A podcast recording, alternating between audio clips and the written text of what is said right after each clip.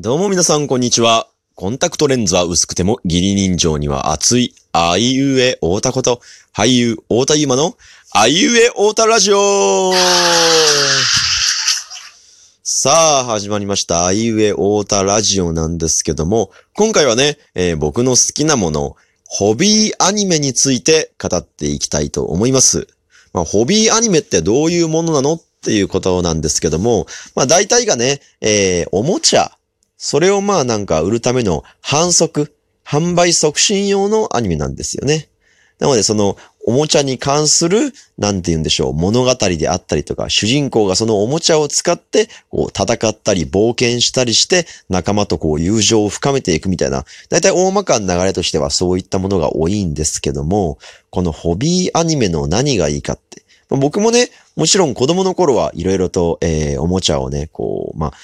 好きで遊んだりしてまして、それに関わるもの、うん、をこう見てたんですけども、大人になって改めて思うことっていうのはね、ホビーアニメのもう何が素晴らしいかって言ったら、主人公がね、まず明るいんですよね。天真爛漫なんですよね。まあ、最近ですと僕が何のホビーアニメ見てるかって言ったら、まあ、遊戯王、カードゲームですね。カードゲームの遊戯王、えー、そして、まあ、ベイブレード、このまあ2作品をね、主に見てたりはするんですけれども、うん。やっぱりね、こう、大体まあ主人公はそのおもちゃが好きだったりとか、それをあ遊ぶことをなんて言うんでしょう、楽しんでる。ベイブレードならそのベイブレードでこう、1位になりたいとかね、優勝したい、もっと強くなりたいとか、遊戯王もなてそんな感じですよね。って感じで、まあ主人公たちが明るくこう振る舞ってるってところが、こう、なんて言うんでしょう。まあ、社会でね、揉まれて疲れてきた大谷は結構響くというかね、主人公たちがただただ明るいっていうのは、それだけでこう元気もらえたりするんですよね。やっぱりこう、なんて言うんだろう。明るい人と会えば明るくなるし、暗い人と会えば暗くなるじゃないけど、そういう、なんて言うんだろう。僕自身が相手からいろんな、なんて言うんだろう。感情をなんか、もらっちゃうというか、結構なんか鏡のようにね、こう、映しちゃう部分があったりするんで、そういう点で、まあ明るい人、明るい主人公、登場人物であるそのホビーアニメのキャラクターたちにはね、結構こう、影響されて元気、エネルギーをもらえたりするんですけども、うん。またそのね、次、ホビーアニメのいいところっていうのは、その、なんだろう、ベイブレードならそのベイブレード、ベイ自体がこう、どんどん進化していくみたいな。ロボットとかだと要は進化するし、遊戯王カードもそうだけど、どんどんデッキが変わったり、新しいこう切り札、切り札的なカードをこう手に入れたりとかする。そういうやっぱね、過程がいいですよね。どんどん進化していったり、またこう魅力的ななんかこう、技、必殺技であったりとか、必殺カードであったりとか、そういうものを手に入れたりとかして、どんどん次から次にこう、変わった戦い方を見せてくれる。そういうところがまあ好きなんですよね。まあだから一つ目がこう明るい天真爛漫なところ。そして二つ目がどんどんその武器、まあおもちゃであったりだとかカードであったりとかそういうものが進化していくってところ。そして三つ目がね、こう、先ほどの一番の主人公の明るいってところとちょっとね、もしかすると、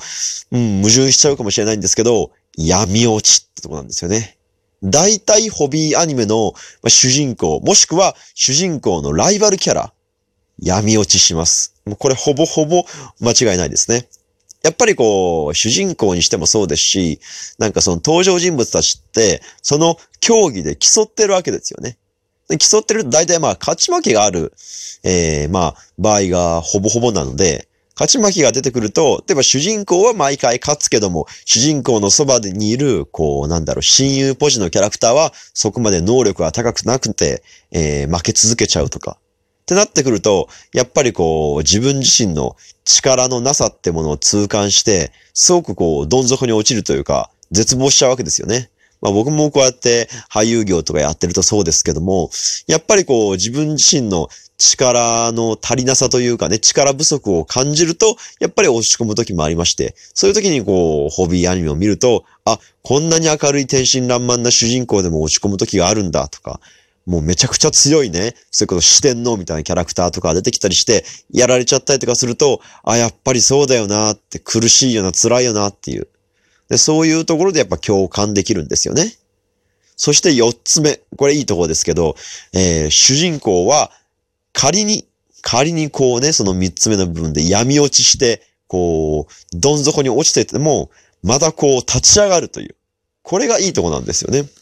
大体こう、ホビーアニメのキャラクター、まあ、よっぽどのことがない限り、そのホビーアニメのキャラクターたちは闇落ちしても、最後には改心したりとか、もしくはもう一回こう立ち上がるんですよね。闇落ちしたまんま、こう、いなくなるとかフェードアウトするってのはほぼほぼないので、やっぱそういうところもいいですよね。この闇落ちして、こう、暗くなった主人公が、もしくは、その主人公の良き理解者が、はたまた、えー主人公のライバルが、こう闇落ちした後で、どうこう復帰するのか、どうこう、なんだろう、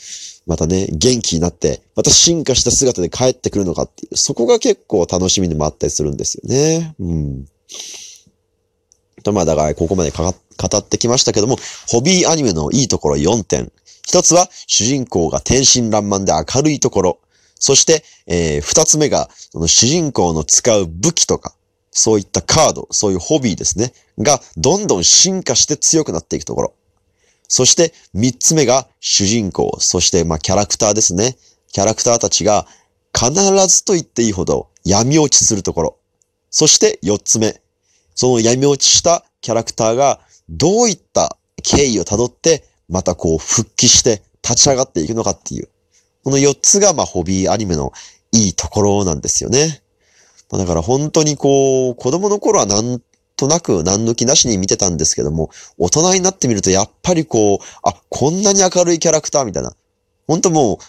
現実にはいないような、もう本当に多分ベイブレードバカみたいな、遊戯王バカみたいな、もうそれだけ大好きみたいな、もう現実にはいないようなキャラクターなんだけども、だからこそこう、なんだろう、応援しがいのあるというか、そういうキャラクターたち多いんですよね。また魅力的なこう登場人物が多いんですよ。特にライバル。僕大体ライバルとかを好きになるんですけど、僕の好きになるライバル大体こうなんだろう、出番が少なかったりするのがなかなかちょっとね、たまに傷って感じなんですけど。ということで、今回はね、えーホビーアニメの良さについて語ってみました。皆さんも、えーもしホビーアニメね、何か好きな作品、好きなおもちゃ等あったら、えーぜひぜひ見てみてはどうでしょうか。ということで、今回はここまでにしたいと思います。本日もご視聴いただきありがとうございました。また次回のラジオでお会いしましょう。バイバーイ